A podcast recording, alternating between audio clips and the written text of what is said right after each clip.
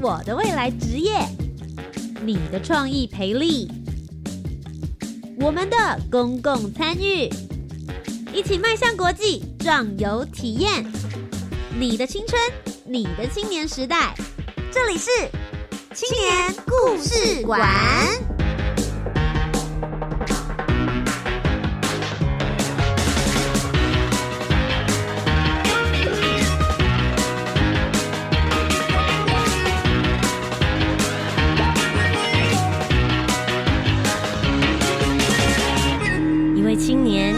故事改编与感动，就从年轻人开始。欢迎来到青年故事馆，每周三晚上的七点零五分到八点钟，在教育广播电台，跟你一起聆听属于台湾青年的故事。我是节目主持人涂杰，今天来跟大家分享的是有关于做志工这件事情。嗯，我其实真正有接触到有人愿意花自己的闲暇时间。甚至把它当做一份工作去做志工，正是从我出社会之后。因为很多人应该在学生时期的时候就觉得说啊，我在学校要兼顾学业，偶尔可能要修一下恋爱学分。那大家平常可能嗯，大家有人去打工，可是我们都会保持着一种就是哇，会去参加志工团的人一定都是超级有爱心的人。但我从来不曾去探究说，到底他们背后为什么会想要去做志工？志工这件事情对于他们自己。本身的意义，或者是对于被服务的人，他们之间的感受又是如何？今天节目当中呢，为大家邀请到的这一位，他其实就是大学的时候就参加了志工团，一直到大学毕业，他实际的进入了组织当中，成为教育这些志工的领队。我们今天就一起来听听他去国外服务的故事，到了尼泊尔，到了蒙古，同时之间到了越南。还有在台湾做了许多的服务，我们欢迎诗涵。Hello，大家好，我是维克公益行动协会的诗涵。就像刚才图姐所说的，其实大学的时候就接触了服务这件事情。那那时候呢，就是也没有想太多，就去做了。那结束应该说大学四年毕业之后，就想到说，哎，那我可以做什么样的事情？就看到维克，所以就一直进到维克，然后一起加入服务这个行列。那么今天呢，我们就来好好的剖析一下诗涵到底为什么会想要做这样子的国际志工服务。那其实教育部青年发展署的时候，每一年呢也遴选了很多很棒的青年海外志工团队，那就邀请大家来到我们节目当中，跟我们一起好好分享他们的经验跟故事。而今天在节目的一开始呢，诗涵也准备了一个有趣的问答要来问问大家，那我们就请诗涵请出题喽。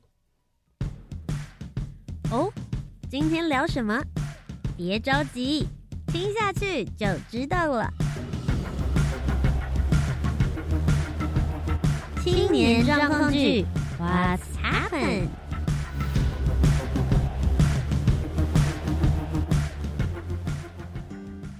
那么诗涵，请出题。好，维克呢，针对的是每个国家做孩童陪伴的这项议题。那今天的出题呢，就会以蒙古为主。那接下来就是题目喽。以下哪一个情境是在蒙古做孩童志工服务的时候，你可能会遇到的情况？A.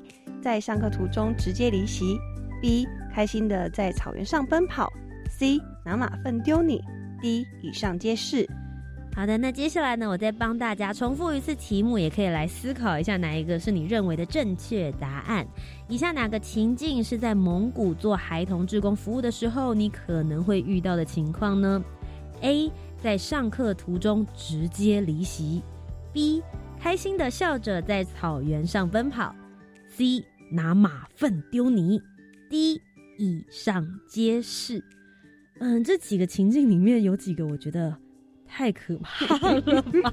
我人生这辈子是没有被马粪丢过啦，希望答案不会是这个。请问诗涵帮我们做解答吧，正确答案是答案是 D，以上皆是。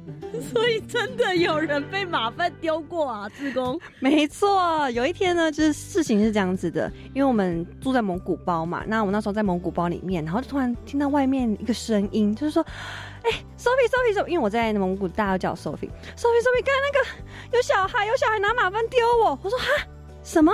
哪个小孩 拿马粪吗？丢你吗？太棒了，你跟他进行的就是你跟他的友谊已经更进一步了。那你有没有把马粪丢回去？然后那个志工整个傻眼。所以这这算是正常的志工日常。对，这就是正常，因为其实园区里面就是大四处都是马，它的产物就是马粪嘛。啊，小朋友要么就是拿草丢你啊，要么就拿石头丢你啊，要么就是拿马粪丢。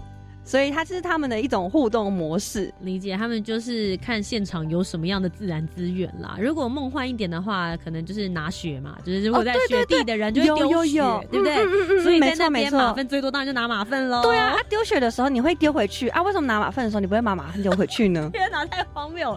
好啊，但是 A 在上课途中直接离席，这听起来。好让自宫玻璃心哦，怎么办？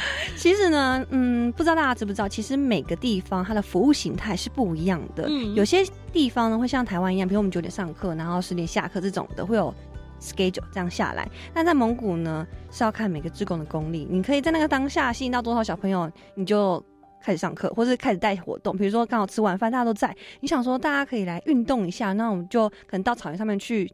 玩个游戏等等的，所以呢，小朋友他可以随意自如的去参加哪一个时间点或是哪个地方的活动。那如果他觉得不好玩，他可能就直接离开了。哎，有一次就是突然我忘记了，反正那时候也是编织手环，他可能编完了，然后我们想说，哎。刚才不是有小朋友在这边吗？他怎么离开了？哦，然后志工就跟我讲说，哦，他刚才好像编完，他就自己先走了。说，哦，OK OK，就是没有固定的上下课时间啦，对他们是很自由的。嗯嗯。最后一个我没有什么怀疑，开心的笑着在草原上面奔跑。毕竟大家对于蒙古的印象应该就是。风吹草低见牛羊，没错，真的就是这样。因为我们在那院区是非常非常大的院区，所以一望无际，就会整个都是草原，然后就是马在那边啊。如果小朋友呢，你不想要被那些吃吃草或者被马粪丢到，你可能就是被他追着跑那个。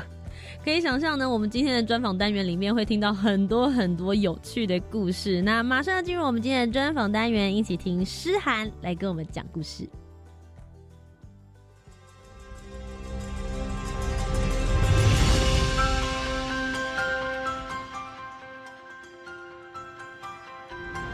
公共参与、青年组织、志工服务，Let's go！一起。青年行动，I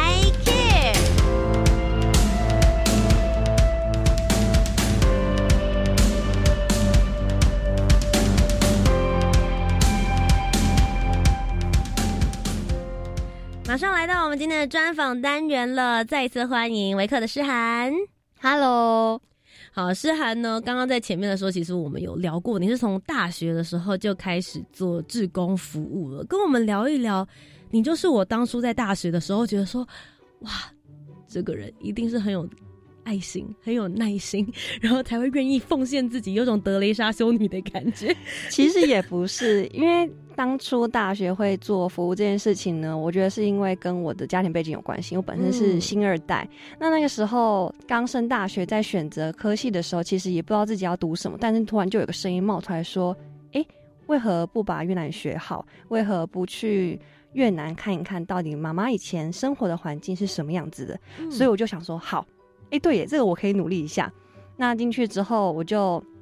到了我的系所，就是国际文教育比较教育学系，然后就知道说，一系上有一个越南服务队，我就大一的时候打从心里就下定决心说，好，我就是要当这个团队里面的一员。所以那个时候就跟着系上一起去到了越南，也到了台湾的各个偏乡。那那个时候其实有申有申请青发署的计划，所以其实大学时候就有知道这样子的事情。然后是到后来结束之后，我发现其实我一开始可能动机是这样，但后来觉得。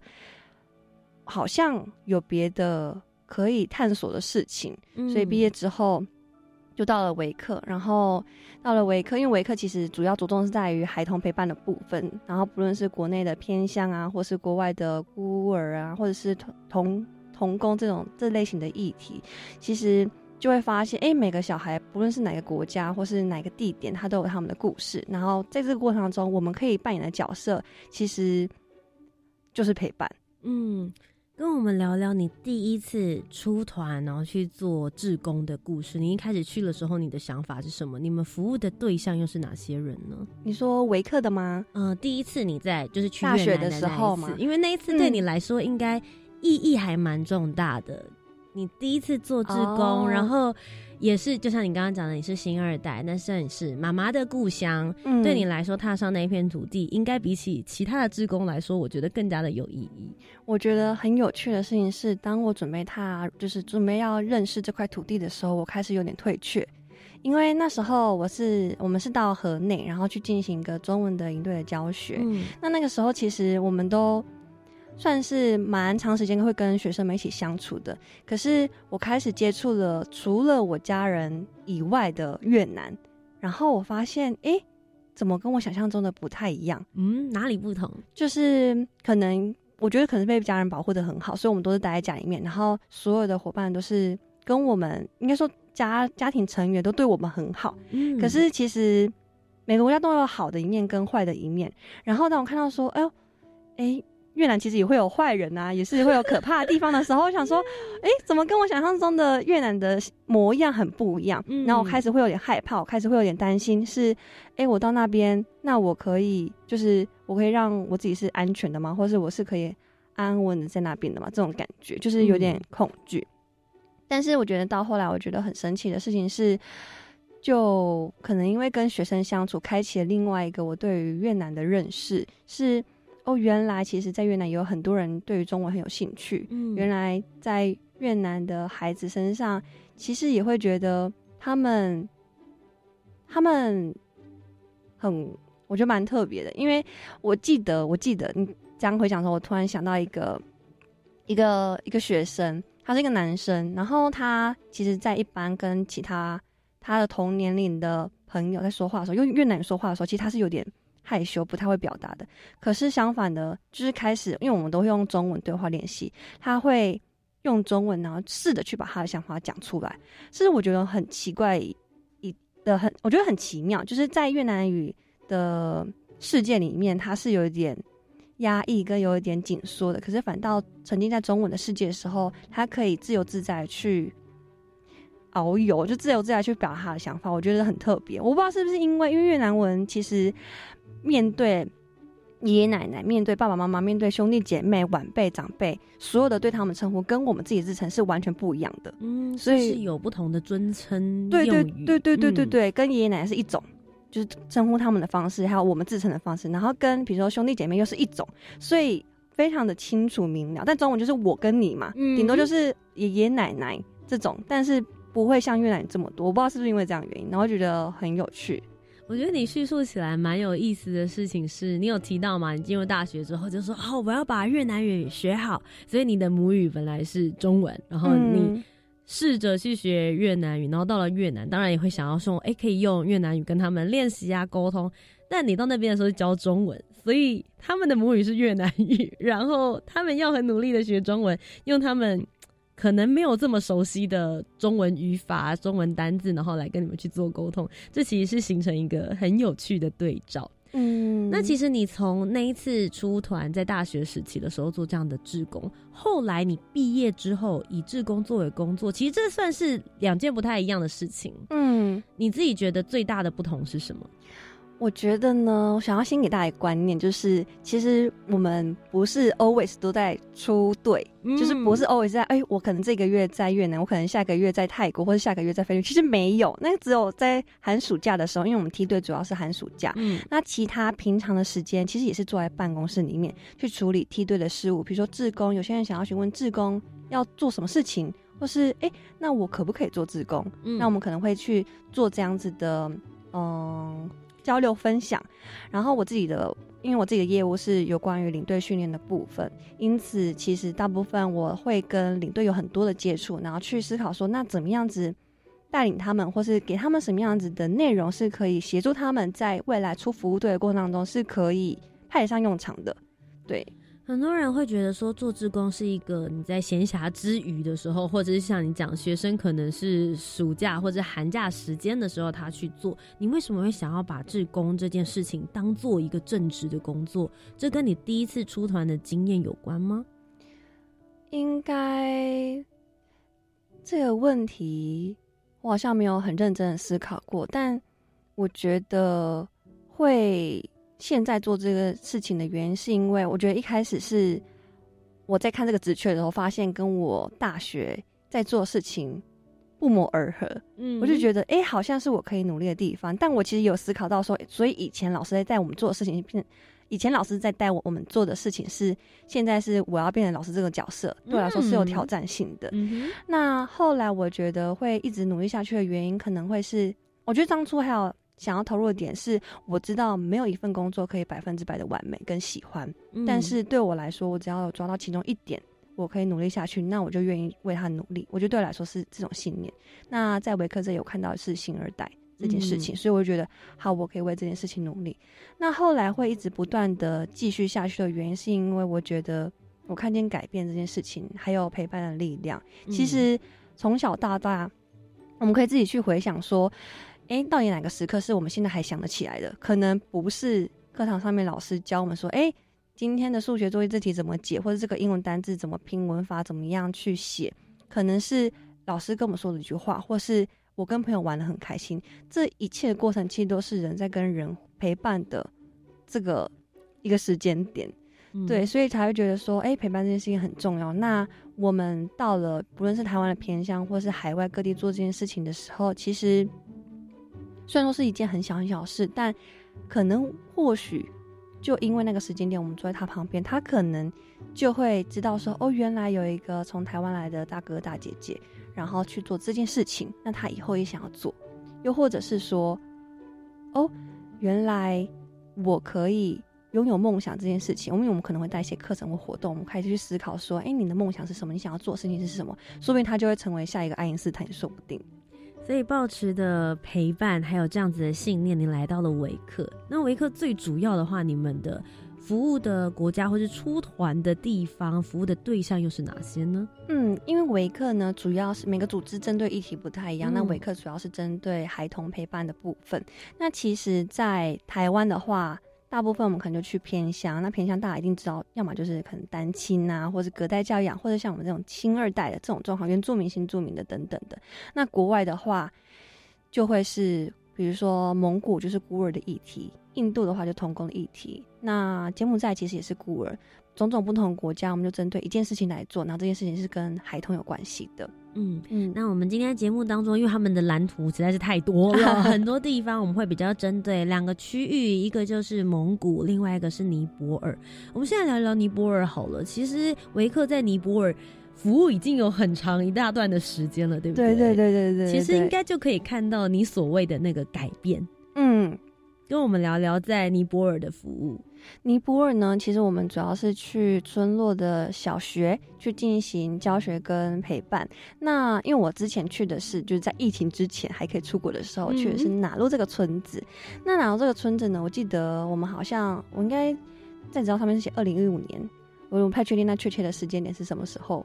是一开始去的时候是二零零九的时候先去探看嘛，嗯对不对？然后后来实际进入到村子里面应该是二零一五。对对对嗯对对，那其实，在这样过程之下，尤其是哪路这村子是我们长期进去的，那就会看得出来它的改变很多。其实一开始是，嗯，我先讲我们上次去的时候做的事情好了。我们其实那时候我们就规划了三个主题，因为会跟学校老师讨论，规划三个主题是音乐、艺术跟运动嘛，我有点忘记了。哎，你们反正根据大家的专场，根据志工的专场去设计的。然后就带小朋友去做这类型的活动。所以其实你们每一次去的时候，带过去的服务内容或是课程会不太一样，没错，没错，因为嗯很多人会很害怕说，哎、我。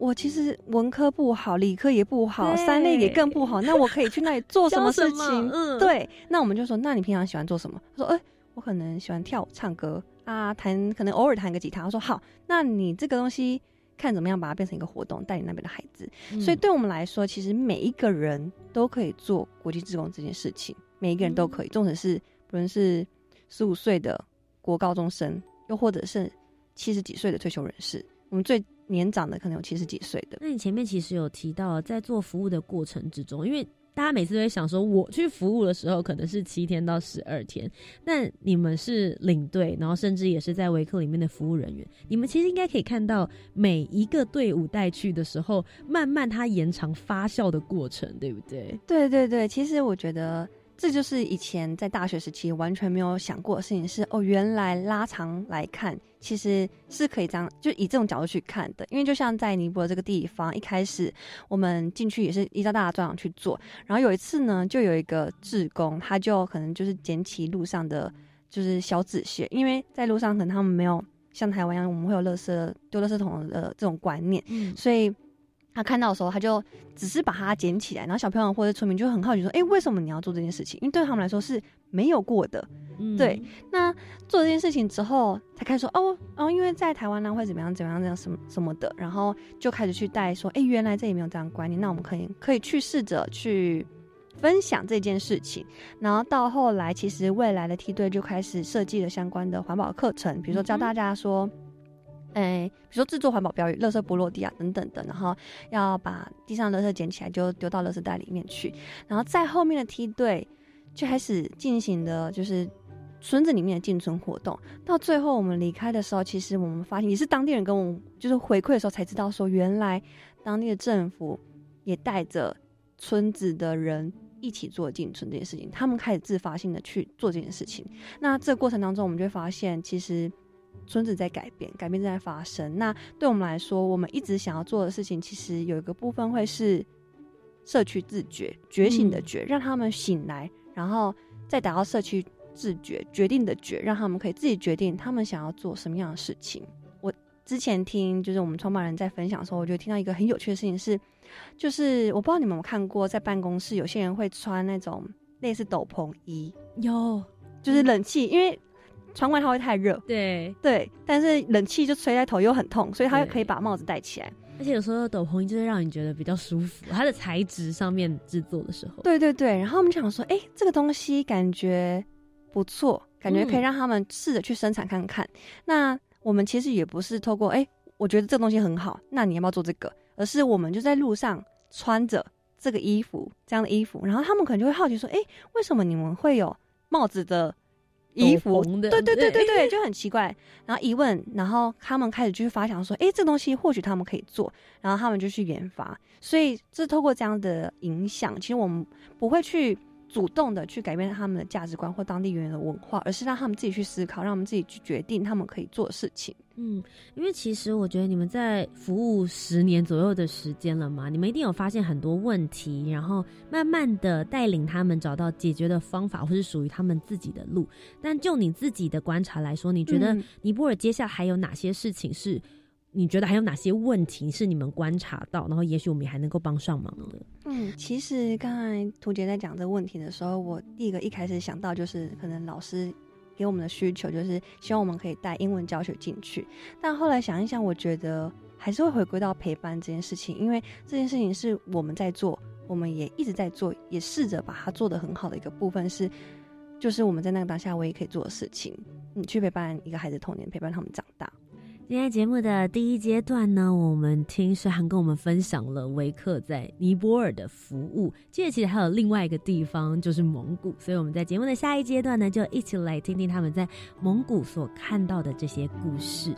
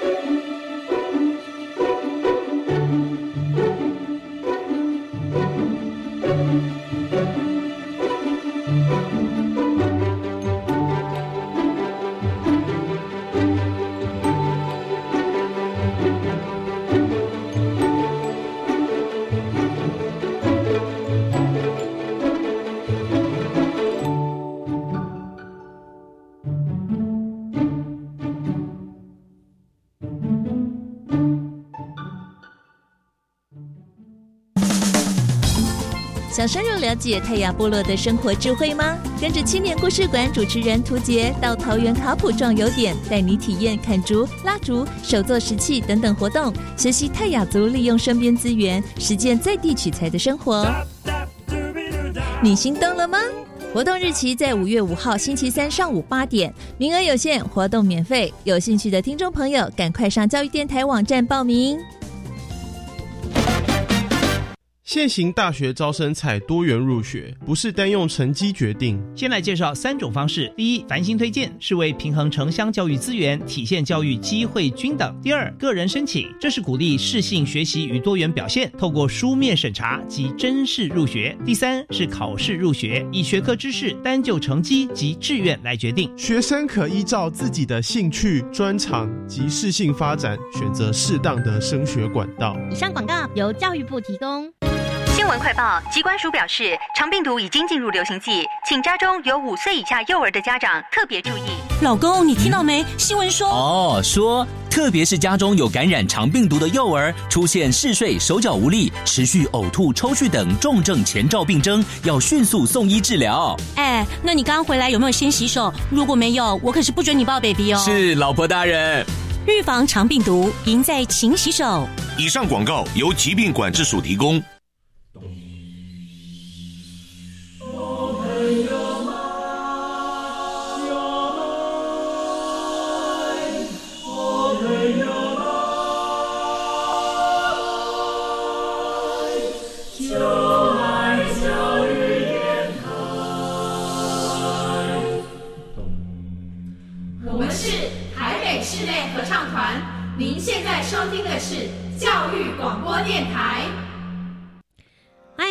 青年故事馆，我是节目主持人涂杰。今天在节目当中要继续跟大家分享的是青年海外志工团队的分享。我们要来聊聊维克的第二个蒙古服务队。欢迎诗涵，Hello，大家好，我是维克的诗涵。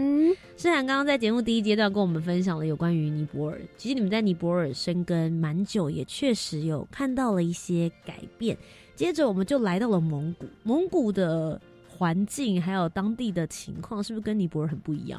对，蒙古的话，其实呢，在蒙古有个议题比较严重，就是比如父母亲酗酒的这个状况，所以会有很多家庭，就是他没办法去养这个小孩，就会变成这个小孩就变成孤儿。所以呢，在蒙古就有很多孤儿产生，因为我们在跟孩子们互动的时候，他就会说：“哎，我其实，在垃圾桶被捡到的，或者我在草原里面被捡到等等的。”这种状况是真的，不是开玩笑。对，是真的，不是开玩笑的。嗯，当跟孩子们互动很深的时候，或是跟当地的据点的人在聊天，因为他们更知道孩子们情况。那其实，在蒙古呢，很多人就是因为有这样议题，可是政府其实并没有很积极的处理这件事情。那就会有很多的外国人到这地方去建立孤儿院呐。所以才会有，就是很多的雇员是由外国人创办的。哎，我想问一下，我们现在指的这个蒙古是指内蒙古还是外蒙？外蒙古哦，外蒙古。这个我要澄清一下，OK OK。外蒙古 讲的是蒙古语哦，它跟中国一点关系都没有，真的是一点关系都没有。因为我之前遇过我的志工，他说：“哎，我们到那边不是讲中文吗？”我说。没有哦，我们到那边就是讲英文哦，用英文沟通，就是蒙古里啊。对对对对对对对对，他就现在的蒙古国。是，哎，我想问一下，所以你们到当地的时候，竟然不能讲中文，然后他们讲的是蒙古语，那你们怎么跟他们沟通？没错，所以我就回到刚才我提到的，因为有很多外国人去建的孤儿院，那我们到那个那个的孤儿院，它刚好是澳洲人创办的。哦。然后，所以因为这样子，因为创办人的风格不同，会有不同的模样。是，那在里面的孩子其实很多都蛮，我觉得都蛮西式，受西式文化影响蛮深的。我觉得应该跟这创办人有关系。那里面也有很多的外国职工，比如说从法国来、英国来都有。那跟这些孩子们的对话过程，当然都是都是用英文。那不可否认的是，比如三岁小孩，我们三岁的时候根本也不会讲英文啊。是啊，对，因为里面有从宝宝的，就是三岁到。成年的十八岁都有。嗯所以我们跟他们沟通方式就是英文或者是比手画脚，因为有些小朋友可能就是你抱着他玩，他就觉得很开心。嗯，可是你们服务的年龄范围分的这么广，你们要去做的事情、教的课，那就是哇，要要分很多不同的细节。没错，这个东西呢又要打破一下，稍稍打破一下大家的观念，因为在台湾我们的课程都是怎么样子，在教室里面，比如说现在九点打钟了，上课了，好，九点五十分下课钟响，十分钟下课时间，再回到上课的教室里面来。但蒙古没有上课这件事情，没有教室，因为在那时间我们是寒哎暑假的时候去的，嗯那暑假带对他们来说，他们也是放假的时间。那你想哦，放假的就是在城市念书的孩子，回到了孤儿院之后，他们一定不会再想要去上课。所以对我们志工来说，我们要做的事情是，我们可以用什么样的方式去吸引他们想要 enjoy，或是想要一起加入我们的活动。比如说，嗯我们规划一个很酷的棒球比赛，好了，这种的。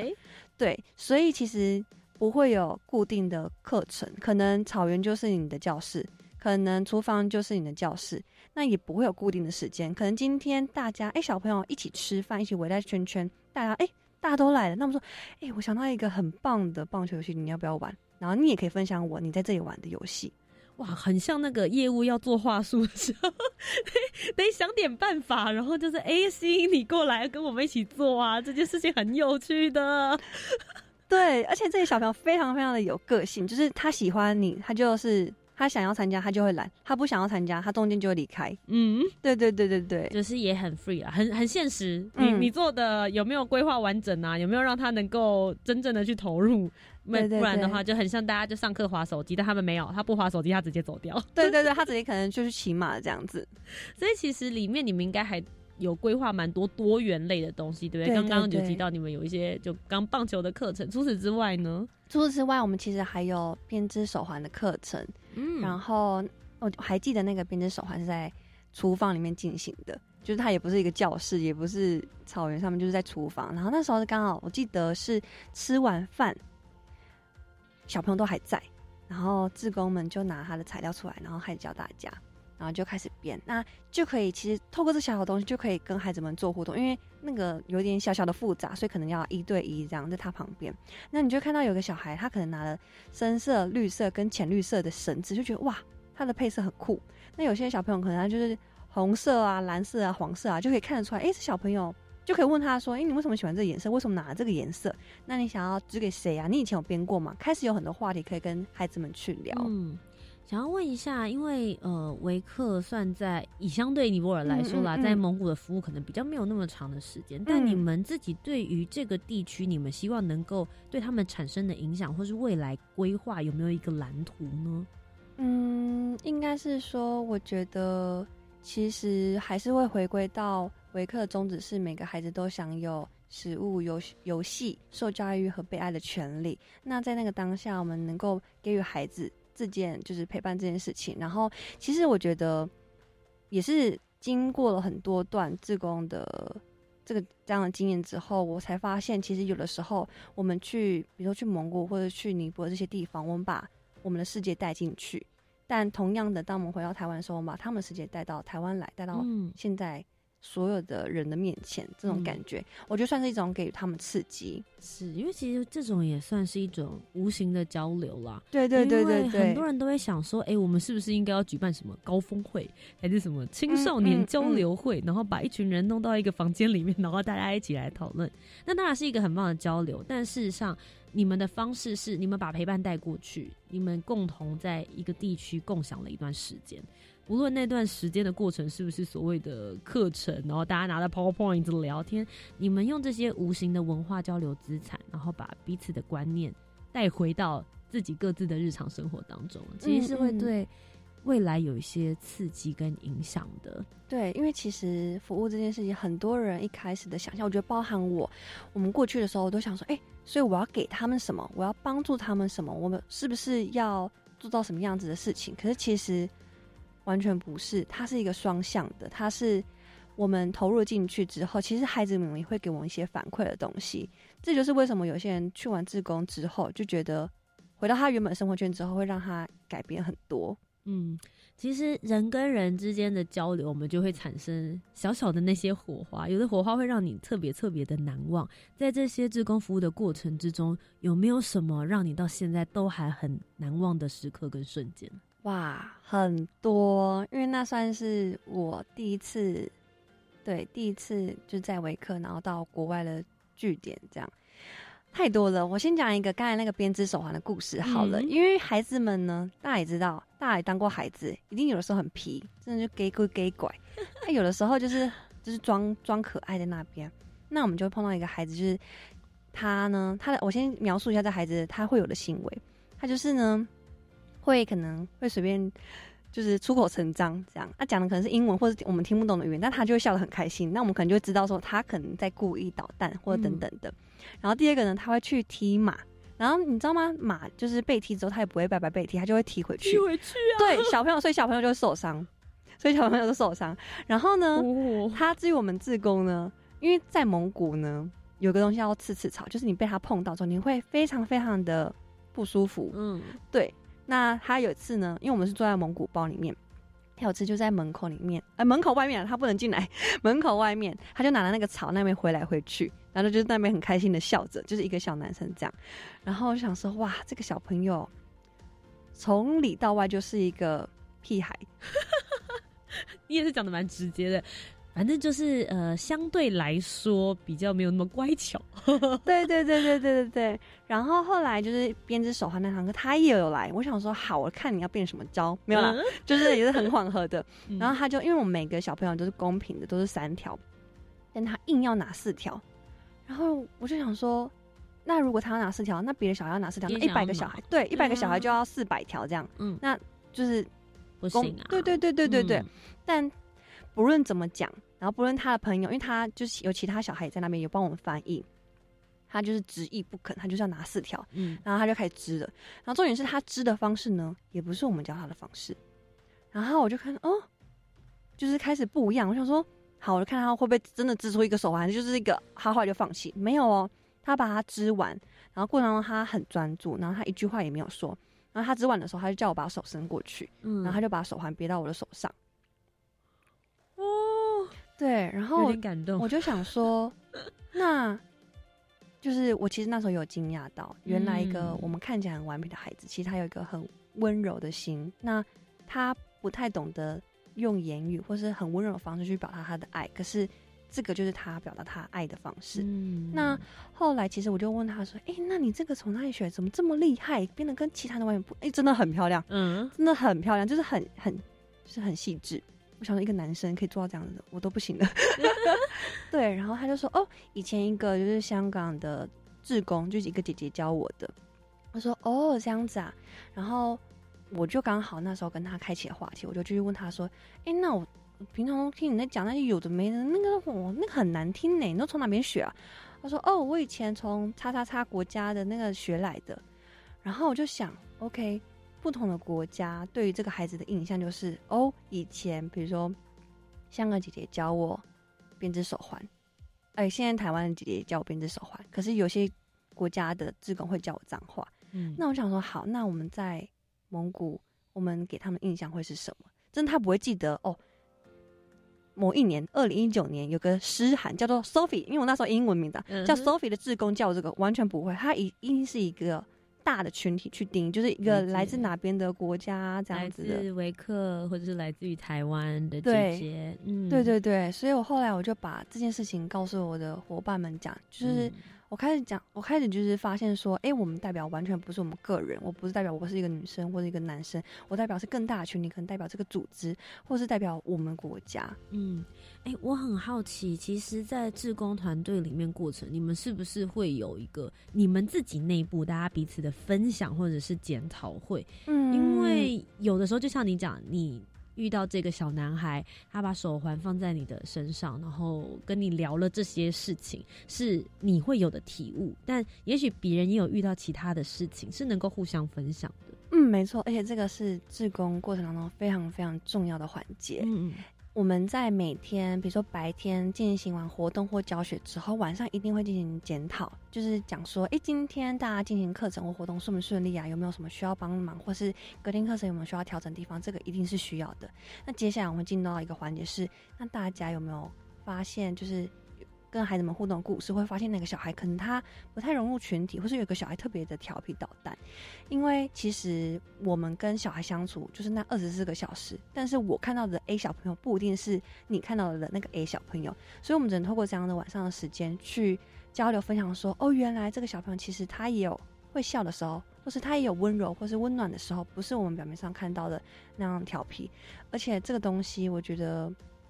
我觉得很重要的是，而且最近真的很感悟，就是体体悟很深。是当我们把这件事情说出来的时候，我觉得理解就出现了，包容就会出现，然后更大的爱就会产生，那就会更帮助于接下来陪伴孩子的这条道路上面。嗯，因为我觉得其实很多人都会说啊，陪伴的过程你可能需要耐心，你可能需要同理心。但有的时候同理的过程，最重要的事情是你不知道对方是怎么想的，但一旦你。理解的时候，你就会知道他背后做这件事情的动机。比如说，刚刚那个小男孩，也许他是因为喜欢你，想要引起你的注意，所以才会做了那些大家觉得说啊，是不是很调皮的事情？对我，我觉得这个过程里面，也许在服务的过程之中，自己反而其实也能够获得一些新的体悟。完完全全，真的，真的就是这样子。我还记得，就是另外一个。另外一个是蒙古小朋友的故事，就是晚上呢，因为我们自己老实说，我觉得每个人做志工的挑战不一样，所以困难点会不同。但，可能对于比如说对我来说，假设哎小朋友就是直接走，就是我觉得没有什么，可能可能对其他志工来说，天哪，怎么会这样？就是他会很难过。然后有一天晚上就发生一件让我很难过的事情，是有关于就是我没办法让其他伙伴去感受到。孩子们的好这件事情的时候，我就觉得很无力、很沮丧。然后那时候我就在外面大哭，我觉得超好笑的。然后呢，我就因为我晚上还是必须要进行检讨会，我就跟我的配搭说，因为我们都会有两个领队出去，我就跟我配搭说，那个我现在可能没有办法。我说我知道你在外面哭完，我先 hold 这边，就是这样革命情感。然后我就在外面继续继续落泪。然后蒙古小朋友就跑过来说：“你怎么，Sophie，Sophie，你怎么了？”然后，然后我就我就也不说话。后来我们就是在。就是蒙古包外面这样稍微的散步，在夜空下散步，然后走了很久很久，我们其实都没有说什么话，他也没有问我什么。突然就我就停了下来，我就突然想问他一个问题，就是我就问他说：“哎，因为他的名字叫做 Belsa，说 Belsa，你有害怕或恐惧的事情吗？”嗯，然后他就停顿了一下，我想说，嗯，是不是问到一个太好的问题了？他可能会说，比如说被被。其他小朋友欺负啊，或者是学校功课不好等等之类的，然后他最后回答我是 nothing，然后我就想说 nothing 没有，怎么可能？对我想说没有 是什么意思？我开始思考，我说没有无惧吗？就是你没有害怕的事情是吗？嗯，然后就紧接着问他说，那那如果你跟其他人发生冲突的话，那你会怎么做？说就打一架就好啦。比如说有些臭男生就是他们很白目，我就跟他打一架就好了，那就好了。我说哎。我就开始在想说，从什么时候开始，我们面对问题的时候是很害怕的，不太敢去正式的面对问题。我们从小到大学习的不是怎么样去好好的审视现在的状况是怎么样，而是学习怎么样去逃避问题。因为我避开了，我就不用去面对，我就不用去解决它。可是对于这个十三、十四岁的小孩来说，只要打一架就好了。哎，好像解决问题。的是的方法并没有我们想象中那么难，可是不知道从什么时候开始，我们就开始想哎，那我这样做会不会怎么样？那那这样做好吗？那他会不会又觉得有什么疙瘩？会不会他其实不想跟我说实话？开始有很多的 SOP，哎，OS 啊，不是 SOP，就是后面的害怕的东西太多，然后这些害怕是我们自己想象出来的。嗯，因为其实对他们来说，就正面迎击。嗯，问题来了，我就是面对产生问题的这个人，他让我不高兴了，那我就面对这个人，我们来看看我们要怎么样好好的处理。但对我们来说，有的时候我们已经知道，也许我们会预测会很痛，或是直接面对会很麻烦。嗯，大人，我们自以为的大人处理方式，对对对对对对，然后就避开这些事情，因为觉得很轻松。其实这件事情真的很轻松，就是避开不会去面对它，因为面对它就很痛啊。其实我自己本身以前有在去做志工的过程里面，我也觉得可以从小朋友身上学到很多事情。但我自己其实到现在为止，我觉得我都很难去面对的是有关于好好的跟他们说再见。因为每一次诚实的说，我们不可能在一个地方，因为我们有工作，不会说待三个月啊、六个月，甚至一整年的时间，能够好好陪伴他们度过一个长大的时段。每次去，也许最久可能呃一个礼拜、两个礼拜的时间，其实就很长。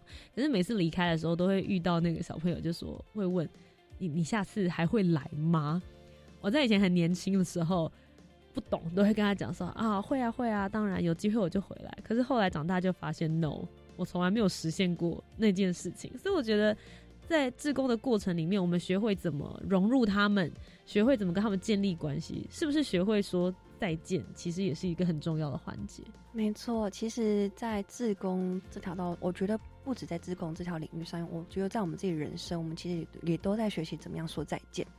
其实很多伙伴们会问我说，就像刚才图姐讲的，我们进去这么多天，然后最后一天大家哭的这么伤心，真的。好吗？我们做这样的事情是对的吗？我们做这样的事情真的是可以的吗？那其实，在这个过程当中，其实我们一直担心的事情是，对于这个孩子会不会造成伤害等等的。我觉得一个最简单、最简单的方法就是你自己去问这个孩子，直接去获得这样的也是正面迎击。对，因为我们没办法去代表所有的孩子说，我觉得你的感受是什么的。嗯，那这个对于我跟我跟伙伴讲说，他可能也没办法很接受，因为。我不是他，嗯，但到后来，其实我自己会觉得事情是哦，我们在维克出队过程当中会有八个不要，其中一个一定是不给承诺，因为孩子们其实都会知道你到底能不能再回来。嗯，那其实当伙伴问这个问题的时候，我都会，我后来会回答的方式都是，其实我们从小到大的过程中，从一开始我们离家上学，我们。跨出家门那一刹那，我们可能到学校就是哭的稀里哗，我觉得那是一种小小的道别。到后来分班，到最后毕业典礼，可能又是更感伤，因为那是可能六年或三年，整天下来，然后你要跟这个人道别，或许可能之后还有相见机会，可是那个当下难过，我觉得是雷同的。嗯，那你会去说毕业典礼会不会对他们造成伤害吗？好像不会。嗯，我觉得那是人生好像必经的过程。对。那既然它是人生必经的过程，我会比较在意跟重视的事情是，那我们怎么样去看待这些过程？因为这个会不断发生，它不会有结束一天。包含到最后，我们可能我们的亲人离开人世，我的好朋友离开人世，甚至到我离开人世的时候，我觉得那又是另外一个道别。可是我们其实都在学习的怎么样去好好去做这件事情。那今天在专访单元的最后，诗涵有没有什么想要？鼓励一下，也许他之后也想要做志工，还踌躇不前，还没有做好决定，或者是他已经准备要出发了，有没有什么话想要给他们做的建议？嗯，我想要用维克常常在讲的一句话，就是给自己一个挑战，让他们得以改变，而这个改变其实不只会发生在孩子身上，也会同时在发生自己身上。如果真的想做，那就去做吧。今天非常谢谢诗涵来到我们的节目当中。那么接下来在下一个单元，诗涵要跟我们推荐一个他平常日常生活里面会看的书，或者是会看的电影，我们就一起来听听他带给我们的另外一个。I think, therefore I am。我思故我在。Hello，大家好，我是维克公益行动协会的诗涵。今天想要跟大家分享的书叫做《没有答案的旅程》。其实有的时候，志工这条路上面并不一定能够获得到一个很确切或是很明确的答案，但它就是一个开始，一个过程，然后会启发你到后面有不一样的收获或结果。那这本书呢，其实是维克创办人朱永祥写，朱永祥先生写的。那里面收录了很多他在志工这条道路上面的故事。等等，那我就不爆雷，大家就亲自到书中去一探究竟吧。今天非常谢谢诗涵来到我们的节目当中。如果听完之后大家也觉得好，我也想要尝试看看，我一起来参与志工服务，或是想知道自己能做些什么的话，大家应该要到哪里才找得到你们呢？第一个呢，可以到维客的官网，微小的维客人的客，那维客的官网上面就会有梯队报名的页面，然后也会有国际职工的说明。那第二个呢，如果大家想要听更多有关于我们的就是一些内容的话，其实我们也有 podcast，就叫做维客厅，微小的维，然后客厅就是客厅的那个客厅。那如果你真的觉得想要跟我们亲自碰面，然后跟我们多聊聊的话，你可以来到我们在台北的办公室。那我们在今年十月的时候。会在高雄博二举办近三个礼拜的国际职工生活节，所以大家如果想要听更多国际职工的故事，或者想要知道说，哎，国际职工到底在做什么，欢迎到这个展览一探究竟。谢谢诗涵今天来到我们的节目当中分享这么多的故事，谢谢你。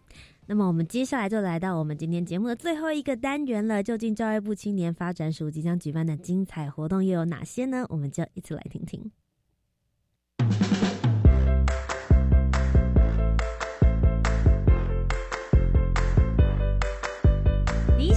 他的活动都在这里，活动地图 I enjoy。